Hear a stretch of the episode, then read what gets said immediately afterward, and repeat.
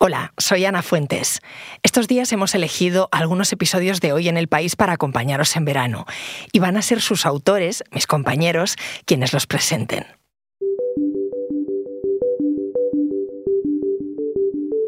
Hola, soy Luis Doncel, periodista del País. Para estos días de verano, Hoy en el País recupera algunos episodios. El de hoy se llama Antibióticos en guerra, así resisten las superbacterias. En marzo viajé a Jordania para conocer de cerca un hospital de Médicos Sin Fronteras que trata víctimas de guerra en países de Oriente Próximo. Allí hubo un tema que me interesó sobre todo, cómo las guerras agravan la resistencia a las bacterias, el gran problema de salud pública al que se enfrenta el mundo. A la vuelta se lo conté a Marta Curiel y juntos realizamos este episodio. Os dejo con él.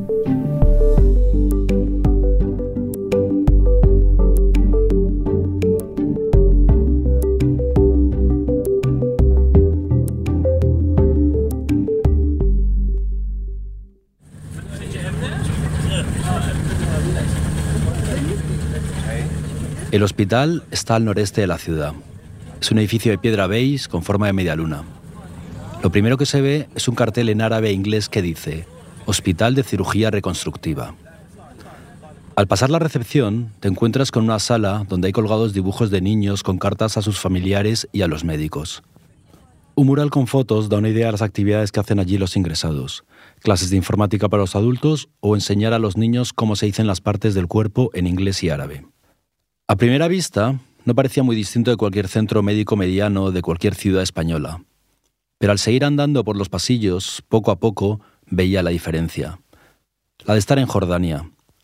Y se notaba un ambiente especial. Era imposible no fijarse en que hay muchísimos pacientes con muletas, o en sillas de ruedas a los que les falta una pierna, o un brazo, o que tienen la cara desfigurada. El día que yo llegué a este hospital de Amán, la capital de Jordania, estaban a punto de cumplirse 20 años del comienzo de la guerra de su país vecino, Irak. Una invasión que Estados Unidos justificó con mentiras, como se demostraría más tarde. Dos décadas después, los efectos de la guerra se siguen notando en un país destrozado, con un sistema sanitario en ruinas. Saddam Hussein has placed Iraqi troops and equipment in civilian areas. Este centro en Jordania fue fundado en 2006 por Médicos Sin Fronteras, precisamente para atender a los iraquíes, pero ha tenido que ir adaptándose a nuevas víctimas de nuevas guerras, convirtiéndose así, poco a poco, en una especie de manual de historia contemporánea de Oriente Próximo.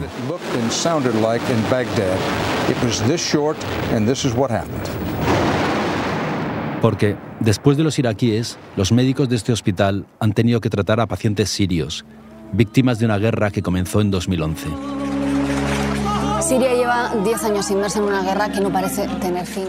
Y a yemeníes, en guerra civil desde 2014. Después de un ataque UTI a Abu Dhabi, la coalición bombardeó la capital yemení. Desde 2015... Son dos conflictos que, en mayor o menor medida, siguen abiertos. Y a todo esto se une la herida constante de Gaza, un territorio bloqueado, masificado, con tasas de paro y de pobreza brutales. Sus poco más de dos millones de habitantes no tienen prácticamente ninguna esperanza de mejora.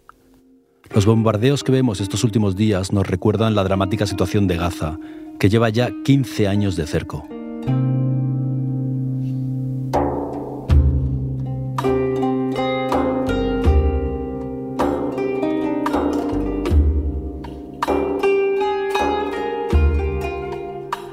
Los gazatíes, que desde 2008 han sufrido cuatro grandes ofensivas, se cruzan en este hospital con yemeníes, sirios e iraquíes. La convivencia de pacientes y sanitarios se ve en cualquier esquina. En los pasillos y en la cafetería se mezclan los idiomas. Pese que la mayoría habla árabe, también se oye inglés, francés, kurdo u otras lenguas de la región. También se mezclan los olores. Caminando por los pasillos, a la hora de comer se junta el típico olor hospital con los platos de arroz con pollo que preparan en la cafetería. Es uno de los momentos de relax del día. Enfermeras, médicos y el resto del personal se juntan aquí para charlar un rato mientras comen. Como decía al principio de este episodio, el hospital ha tenido que ir adaptándose a las nuevas víctimas.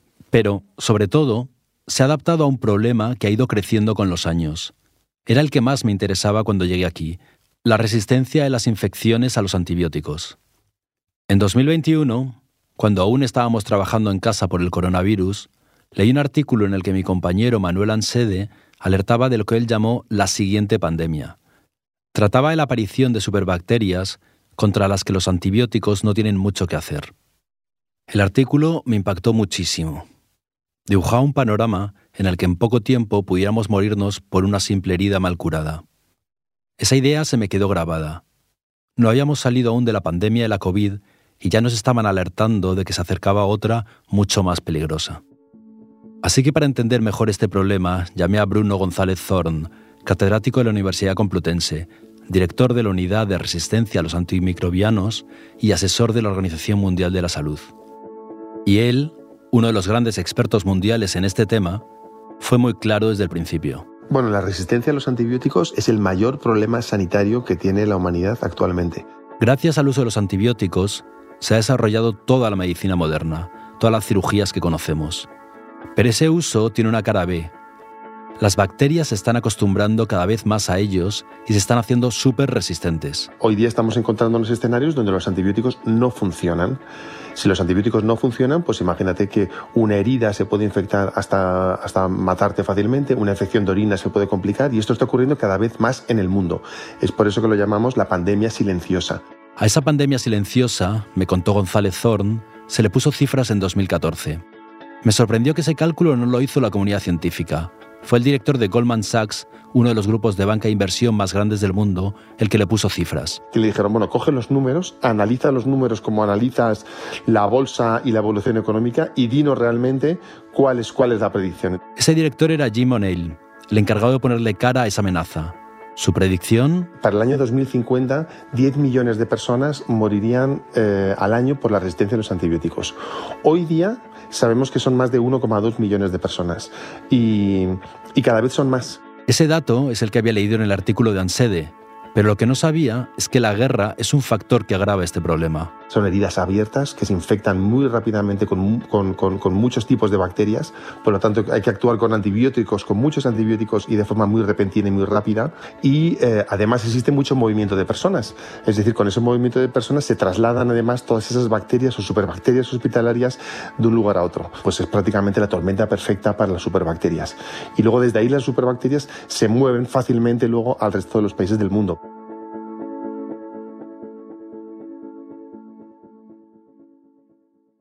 Estos son los datos en frío, pero ¿qué pasaba sobre el terreno? Para saberlo tenía que ir al sitio donde todos estos fenómenos estaban ocurriendo. Y en el origen, en ese hospital con forma de media luna, estaba ella. My name is Nagam Hussein.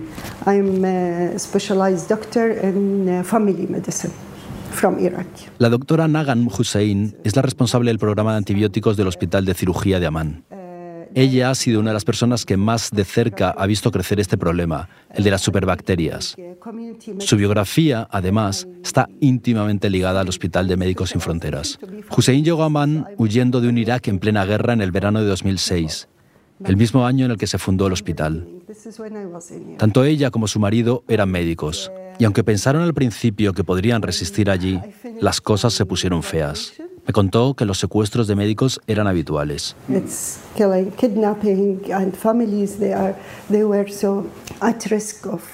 En ese momento, su hija mayor tenía 12 años y la menor un año. Así que la familia decidió emprender el viaje de poco más de 800 kilómetros que separan Bagdad de Amán.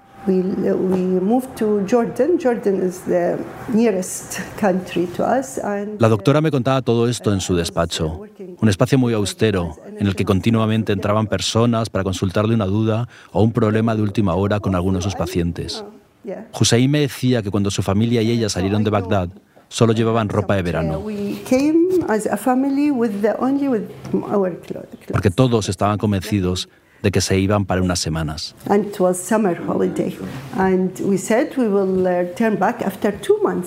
Pero finalmente las cosas no fueron así. Nada más llegar a Amán, entró en contacto con este hospital en el que nos encontrábamos y desde entonces no se ha movido de este lugar.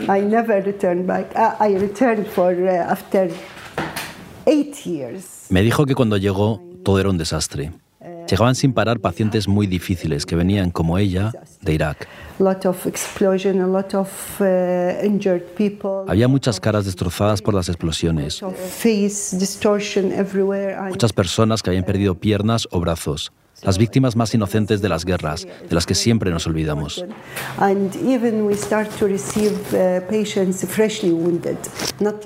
Hasta que fueron viendo que más y más pacientes, tras ser intervenidos, limpiadas sus heridas y ser tratados con antibióticos,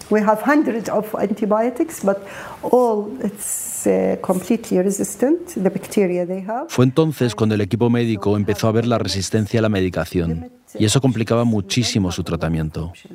Como me decía la doctora Hussein, la guerra es muy sucia. Las bacterias crecen felices entre polvo y escombros. A todo esto se une el hundimiento de los servicios sanitarios de los países en conflicto. Y otro elemento más, el uso indiscriminado y sin supervisión de antibióticos. Un cóctel perfecto para impulsar esta nueva pandemia. Uh, not coming at time, but the most important, irrational use of antibiotics. De la doctora Hussein me sorprendió su aplomo. Daba igual los dramas personales o ajenos que estuviera contando. Ella lo explicaba todo con calma. Y lo más impactante de todo, con una sonrisa siempre en la cara. Como tantas otras profesionales de este hospital, Hussein se cubría el pelo con un hijab. La entrevista se alargó, a veces se veía interrumpida por llamadas a la oración que se oían desde la calle o por el ruido de vendedores ambulantes. Hussein me siguió contando que todos estos factores unidos habían conseguido que las bacterias se convirtieran en superbacterias, es decir, que se habían vuelto resistentes a los antibióticos conocidos, incluso los más modernos. Tras contarme todo esto, Hussein me preguntó si quería ir a ver a un paciente, Así conocí a Riyad Mohamed Ali. Riyad es un chaval yemení de 10 años que llegó al hospital por culpa de una bala perdida que impactó en su pierna izquierda y que ahora lucha contra una de esas superbacterias. Ahora mismo, la yemení es la nacionalidad más habitual entre los ingresados en este hospital.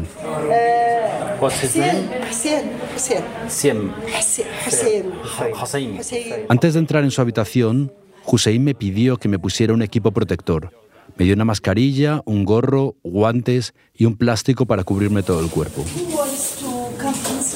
En ese momento, la doctora notó mi nerviosismo y me tranquilizó. Me dijo que no había riesgo de coger la infección, ya que no íbamos a tocar las heridas del chico. A mí me salía a hacer alguna broma, pero era evidente que entraba en la habitación algo tenso. Nos estamos poniendo los protectores para entrar en la habitación. Con todo el equipo puesto, entramos en una habitación que me pareció muy grande para tan pocas personas. Solo estaba Riyad, tumbado en la cama, y su padre, de pie, al lado de la cama. Riyad jugaba con el móvil de su padre, tratando de matar el aburrimiento de tantas horas muertas, esperando a que su situación mejore. El chico llevaba ingresado en el hospital 11 meses, y las perspectivas no eran buenas, según me empezó a contar la doctora. Riyad tenía muchos factores en contra. Era pobre,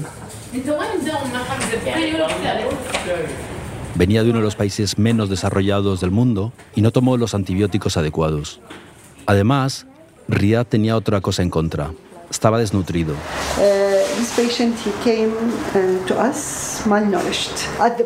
Y este es un factor de riesgo para el tratamiento de la infección. Como no había músculo alrededor del hueso infectado, la situación se complicó. La médica me contó que ya habían operado a Riyad varias veces, pero no daba síntomas de mejoría.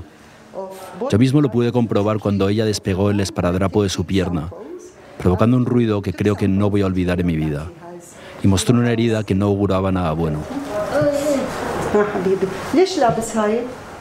Pregunté en inglés a Hussein cómo se sentía el niño.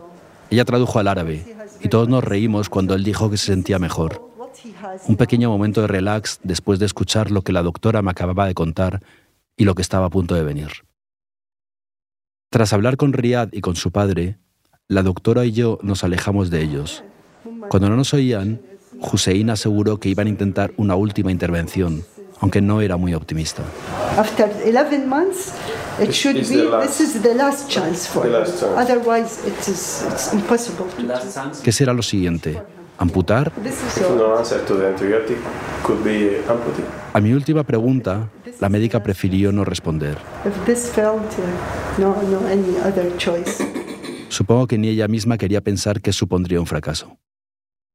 El de Riyadh no es un caso único. Como él, hay muchos niños que llevan meses ingresados en el hospital de Amán. Los responsables de este proyecto no se preocupan solo de la atención sanitaria, tratan de cubrir todas las necesidades de los pacientes, que están fuera de sus casas por un tiempo que muchas veces se alarga durante meses o incluso años. A los adultos les dan un dinero en concepto de dietas para que puedan afrontar los gastos de vivir fuera de su casa. Y a los niños, aparte de ayudarles para que algún adulto de su familia les pueda acompañar, les ponen también clases para que continúen con su educación. Eso lo descubrí también en mi recorrido por el hospital. En un patio vi por casualidad una pequeña aula en la que una profesora hacía todo lo posible por cubrir el hueco que tantos meses de ingreso dejaban en la educación de los niños. Allí, ella les daba clases de árabe, matemáticas u otras materias adaptadas a las necesidades de cada alumno.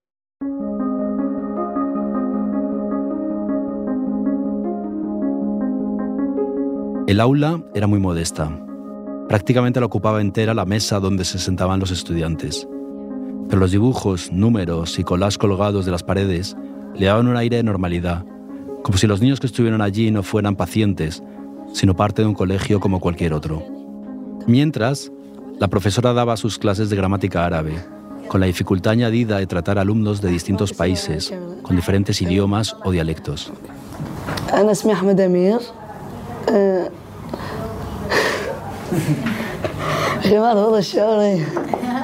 Ahmed Amir, un chaval iraquí de 16 años, hacía sus tareas junto a otros dos adolescentes. Ahmed decía estar muy contento por estar a punto de volver a su casa, en Mosul. Mientras él respondía, sus dos compañeros se reían, seguramente por lo raro que les parecía tener en su clase a unos extraños señores llegados de otro país que no paraban de hacer preguntas, grabar y tomar fotos. En 2013, cuando tenía seis años, una explosión impactó en la pierna derecha de Ahmed, cuando caminaba con su hermana y su padre hacia el negocio familiar. Poco después, su ciudad cayó en manos del Estado Islámico. Durante tres años nadie se preocupó de su herida y así su situación fue empeorando hasta 2019, cuando fue aceptado en el hospital de Amán. Desde entonces, los médicos hacen todo lo que pueden para que Ahmed pueda volver a jugar al fútbol. Ese es otro de los factores que explican por qué en este hospital las bacterias han generado tantas resistencias. Muchos pacientes, como Ahmed, han pasado años sin recibir los tratamientos adecuados en sus países de origen y cuando llegan a este hospital, las cosas se han ido de madre. Este es el caso también del siguiente paciente al que conocí. Su situación era mucho más complicada. Para verlo, cogí un ascensor y subí hasta la planta donde se realizan las cirugías. Allí, en el quirófano, Amar estaba a punto de ser operado. Entramos en la sala de operación, Amar Saif es el paciente y le van a hacer una fractura de tibia. Entramos. Entramos en un quirófano equipado con máquinas modernas. El bip bip de las máquinas era continuo. Amar había sufrido fracturas muy serias en sus piernas tras caer de la quinta planta de una casa por una explosión. Esto ocurrió en 2021 y desde entonces se había sometido a 10 operaciones en la pierna derecha y 3 en la izquierda. La que yo presencié era la decimocuarta.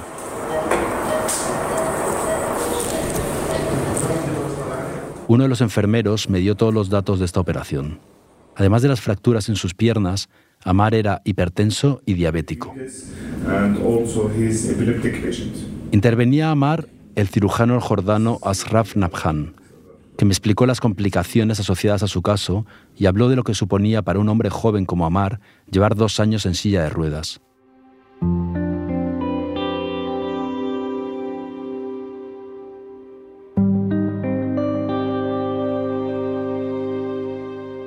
El cirujano dijo algo que me impactó. Le costaba olvidarse de las emociones de estos casos. Notaba el impacto psicológico de tantos años de guerra y discapacidad. Sus palabras fueron, no es fácil. Pero lo más importante es que los pacientes sepan que hacemos todo lo que podemos para que puedan volver a su vida normal.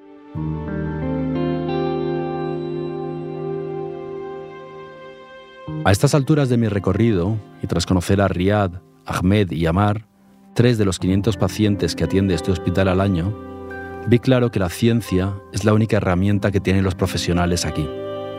Allí mismo, en ese lugar donde se ven tantas desgracias y situaciones complicadas, médicos, microbiólogos y otros profesionales habían levantado un lugar destinado a buscar un remedio para vencer a todas estas superbacterias, buscar nuevos antibióticos o por lo menos saber que antibiótico no va a servir para nada en cada tipo de infección. Justo para eso, en este hospital, se creó este laboratorio.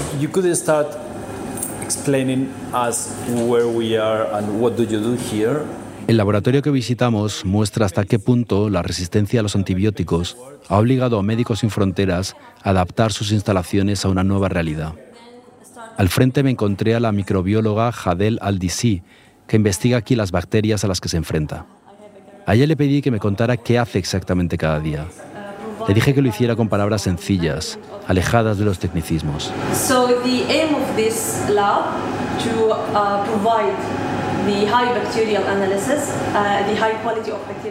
Aldisi me dijo que a su equipo le llegan tejidos de quirófanos como el que yo había visitado con Amar.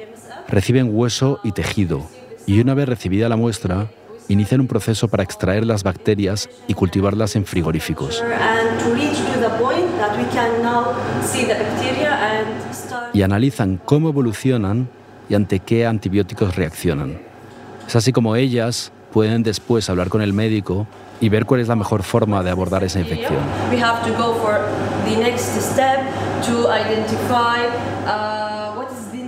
Antes, al hablar del equipo de Aldisi, he dicho la palabra ellas.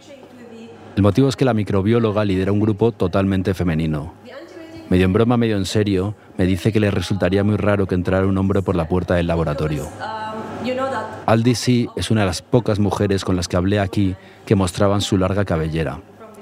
Este hospital es un reflejo de la sociedad jordana, donde es raro ver a mujeres descubiertas. Pero me contaban que no siempre había sido así, que en los últimos años el uso del velo se había extendido muchísimo en las calles de Amán. En esta última entrevista en el hospital volví a escuchar lo que me había contado la doctora Hussein cuando llegué.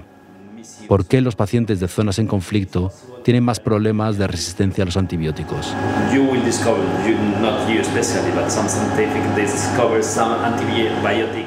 A Aldi sí también le pregunté entonces si la única solución pasaría por crear más antibióticos. A lo que ella contestó que ese es justo el gran problema, que descubrir un antibiótico es muy lento.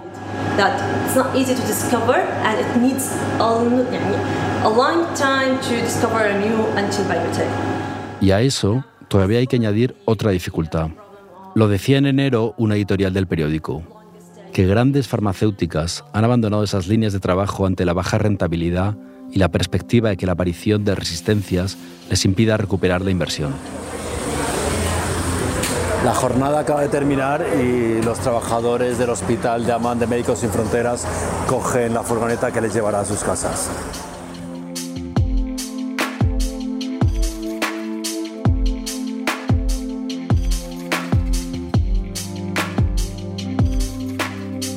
Los sanitarios de Médicos Sin Fronteras por fin han acabado su trabajo, por hoy.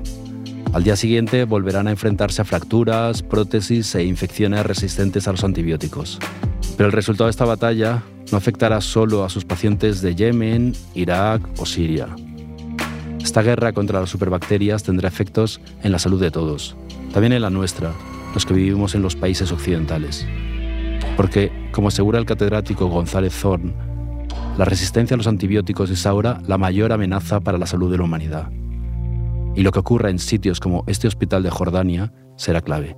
Es decir, que cualquiera de estas bacterias que puede surgir y suelen surgir en estas situaciones donde se están utilizando muchos antibióticos y encima eh, se generan, pueden generar fácilmente muchas superbacterias, sabemos que por el transporte de personas, y no solamente de personas, sino también de las aguas residuales, también de, de contacto persona a persona, esas bacterias rápidamente, si son eficientes resistiendo a los antibióticos, aparecen en todos nuestros hospitales. Los médicos solían hablar de bacterias multiresistentes, es decir, que resistían a algunos antibióticos. Pero ahora la amenaza es mayor. Ya hablan de bacterias panresistentes, o sea, que ningún antibiótico sirve. Bacterias que resisten a todos los antibióticos disponibles en, práctica, en la práctica clínica. Y estos antibióticos los tenemos en el mundo entero y se diseminan de hospital a hospital fácilmente.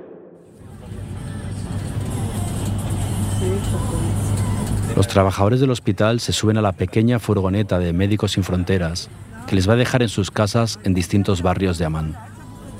La escena me recuerda al autobús de ruta que cogía de pequeño a la salida del colegio. Unos se preguntan que cómo les ha ido el día, otros ríen recordando alguna anécdota, otros hablan sobre los casos que han atendido a lo largo de la jornada. La música suena de fondo, se mezclan conversaciones en árabe, francés, inglés y español. Aquí, sean de donde sean, todos tienen un enemigo común. Y la batalla a la que se enfrentan promete ser muy complicada.